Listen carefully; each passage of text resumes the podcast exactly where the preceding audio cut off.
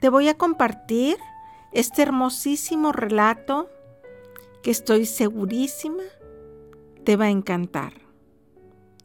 Un aprendiz partió en un viaje con su maestro.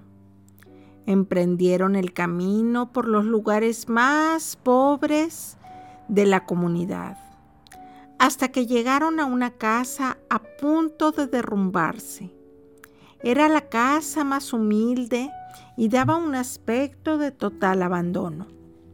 Ahí vivían ocho personas en diez metros cuadrados, dos abuelos, dos padres y cuatro hijos con sus viejas prendas. Ahí en ese lugar pasaron la noche el maestro y su discípulo. En medio de esa pobreza, esta familia contaba con una sola posesión, una vaca.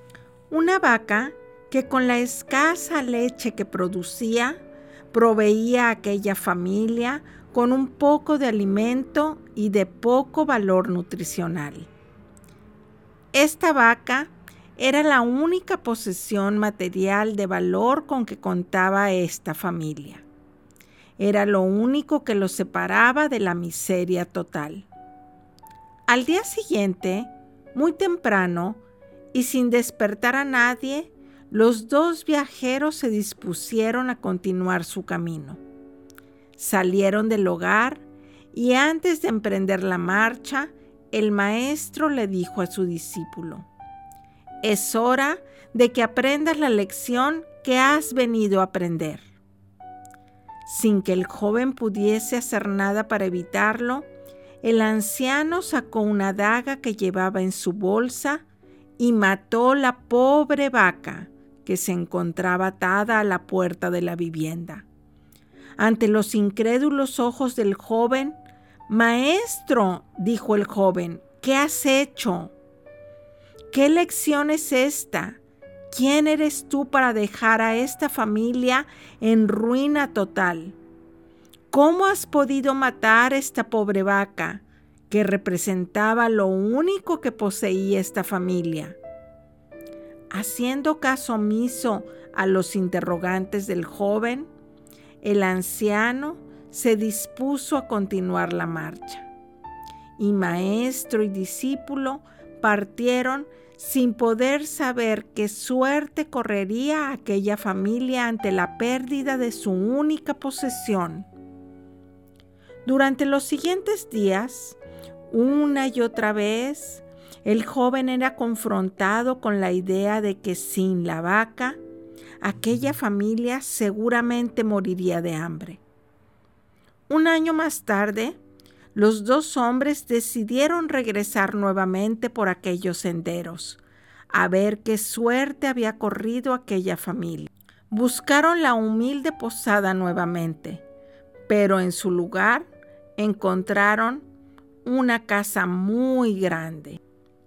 Era obvio que la muerte de la vaca había sido un golpe demasiado fuerte para aquella familia quienes seguramente habían tenido que abandonar aquel lugar y ahora una nueva familia con mayores posesiones se había adueñado de aquel lugar y había construido una mejor vivienda.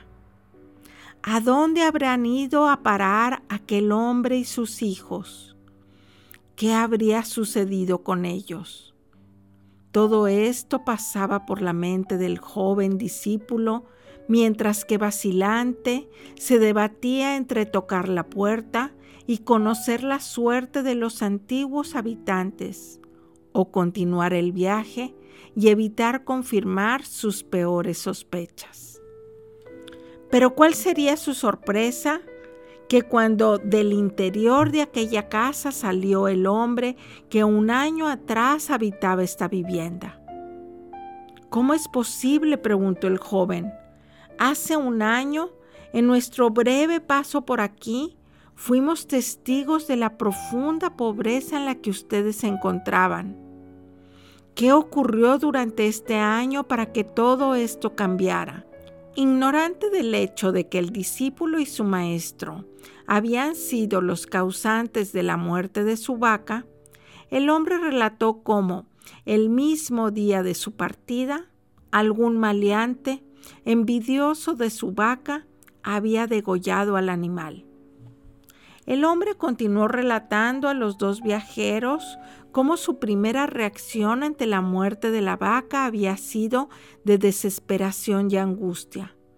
Por mucho tiempo, la vaca había sido su única fuente de sustento.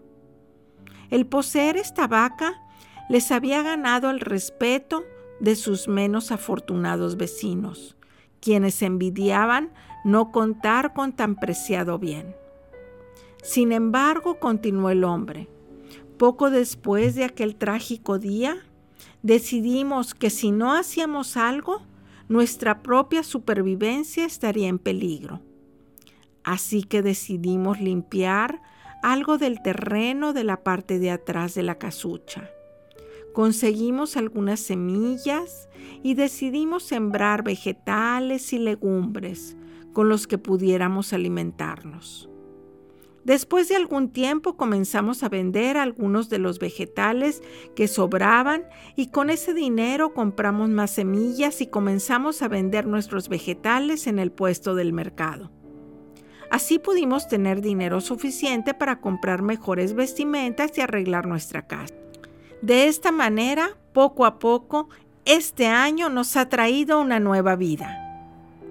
El maestro quien había permanecido en silencio, prestando atención al fascinante relato del hombre, llamó al joven a un lado y en voz baja le preguntó, ¿Tú crees que si esta familia aún tuviese su vaca, estaría hoy donde se encuentra? ¿Tú qué piensas?